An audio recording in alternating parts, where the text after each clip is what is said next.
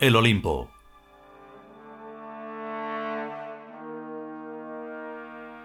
Noveno capítulo. Cuarta parte.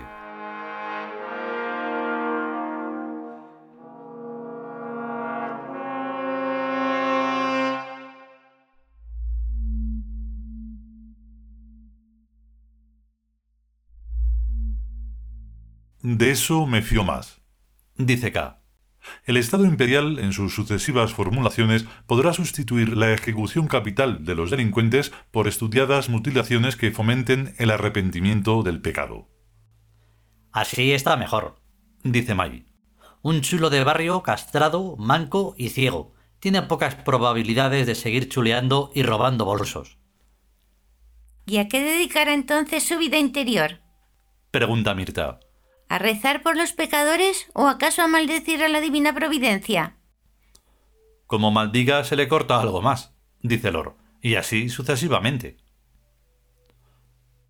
Si a un gato furioso le vas cortando pedacitos, Dice Eli. llegará un momento en que ya no podrá refunfuñar, ni gruñir, ni nada. Si además le recortas el cerebro, puede que hasta sueñe plácidamente con gatitos. La bondad y la educación son solo cuestión de atarle a uno corto. Dice Mirta. En un mundo feliz de Aldous Huxley se ve cómo se condiciona a los niños pequeños con fuertes descargas eléctricas y similares recursos. A mí eso me parece muy bien. Y a mí, y a todos los tíos. Refrenda K. Todo recién nacido es solo un animal que luego es semantizado y ligeramente condicionado, más en las clases sociales altas y apenas nada en las clases sociales bajas, lo que demuestra que la libertad es cosa de pobres, y así les va luego. La libertad es una estupidez, dice Lor. Al menos esa libertad de malvivir y de ir reduciéndose cada vez más a la miserable animalidad. Qué bien te ha salido, primo. Dice K.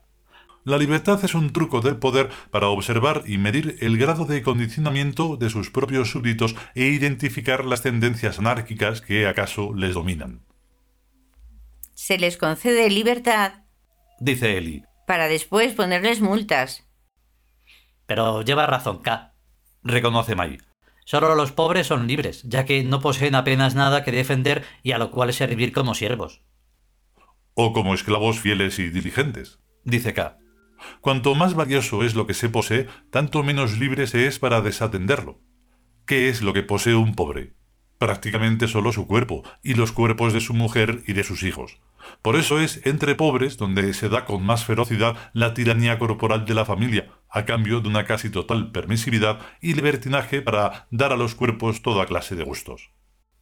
En cambio, los ricos verdaderos Dice Mai.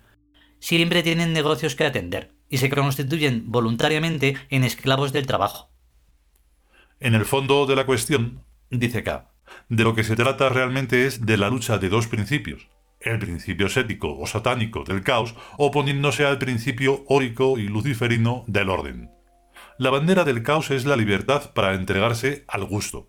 La bandera del orden es el deber para servir a la conveniencia. Lo que gusta se opone a lo que conviene, y viceversa, en este primer plano de la opción. Pero más adelante las líneas se cruzan, cuando la conveniencia del orden servido por el deber empieza a producir riqueza y poder, y cuando el caos del gusto servido por la libertad comienza a producir pobreza y miseria.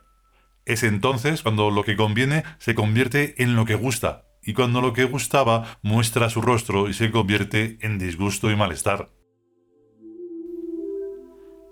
La guerra entre Horus y Set, entre Lucifer y Satán, añade Lor. Es una guerra de innumerables víctimas que no saben que lo son. Los Teeth son los únicos capaces de intuir de qué va este rollo. El orden tiene sus razones evidentes, pero el caos también tiene las suyas.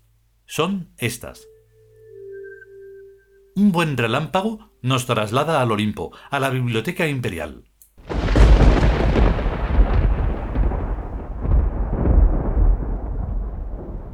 En uno de cuyos ángulos, sentados, toman exquisito néctar Horus y Set.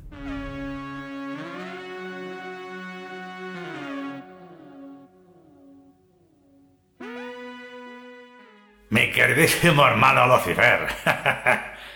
Comienza Satanás tras encenderse un cigarrillo y ofrecer fuego al cigarrillo de su oponente. Tú me tienes por una mala bestia, y es cierto que lo soy, ya que me gusta tomar el sol en la playa, follar y perder el tiempo en banales diversiones. Yo soy libre. Tú en cambio eres esclavo del deber y del trabajo, del orden y de la evolución perfectiva y ascendente de la vida y la conciencia.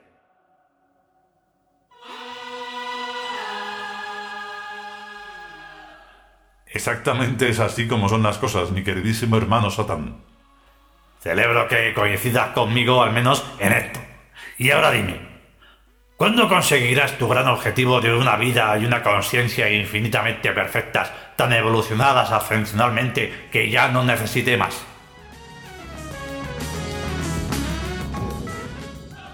Nunca. Por propia definición, la evolución infinita es interminable. Lo ve, Tú nunca conseguirás tu gran objetivo. En cambio, yo ya he conseguido el mío. Comer, beber, follar, divertirme, vaguear y dormir. ¿Y así hasta cuándo? Le pregunta Lucifer. Hasta que te caigas a pedazos y te vayas convirtiendo en animal, y luego en piedra, y luego en polvo, y finalmente regreses al seno de la nada de donde todos salimos? ¿Y qué mejor fin? ¿Qué mayor placer que meterse en el coño del cero? Yo puedo comprenderte, Satanás, dice Lucifer, pero tú no puedes comprenderme a mí. Yo soy el gran rebelde, porque me he rebelado contra la nada, y contra la muerte, y contra el pasado, por amor al amor.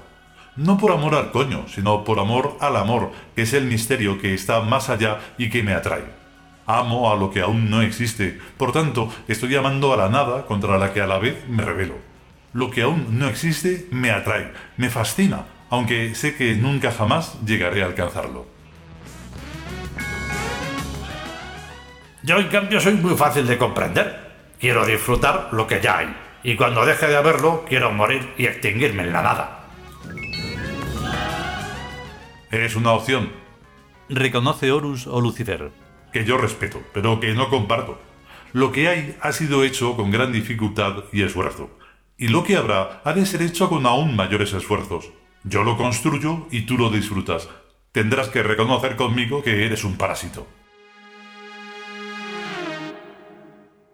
No me gusta que me llamen parásito. Protesta Satanás Mohino. Pues yo soy tu criatura narcisista y tú eres quien debes hacerme mundos para mi solaz y deleite. Pues yo no te he pedido que me sacaras de la nada.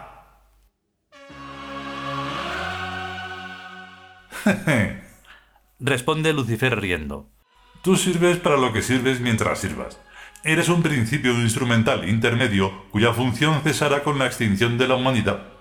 Cuando ya yo no necesite seres narcisistas y hedonistas para sostener a ser evolutivo, te devoraré, te incluiré en mi sustancia, te integraré. Y yo seré para ti la nada que tanto te gusta y la muerte a que tanto deseas entregarte en cuerpo y alma mientras yo me abrazo al amor del ideal inaccesible.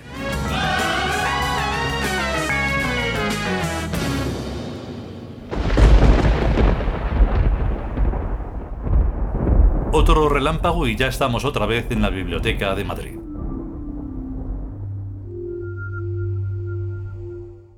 O sea, recapitula May, que el maniqueísmo se resuelve en que Ormuz termina por comerse a Harriman, esto se parece a una corrida de toros.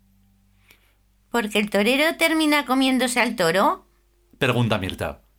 Un evento arquetípico se corresponde con multitud de eventos físicos. Eso es bien sabido. Como todo evento físico engendra a su vez multitud de analogías neuménicas, vulgo, metáforas e ideaciones en los pensamientos. Cultivarla tenemos a la nena. Musita Mai para sus adentros. Muchos grandes filósofos se han planteado el problema del mal, que nosotros hemos resuelto identificando al bien con el vector evolutivo y al mal con el vector degradante.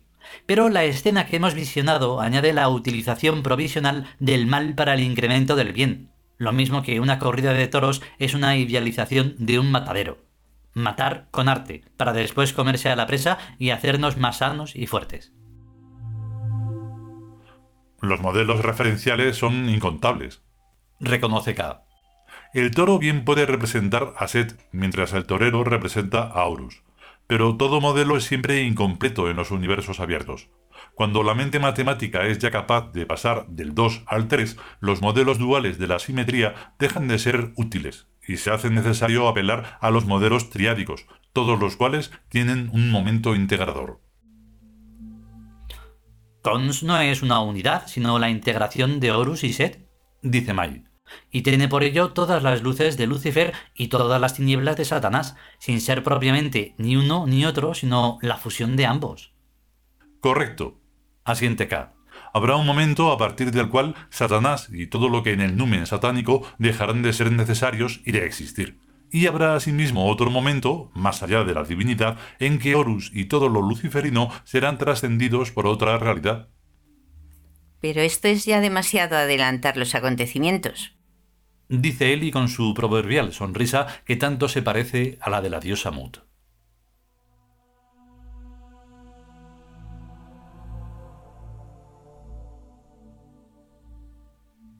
continuará.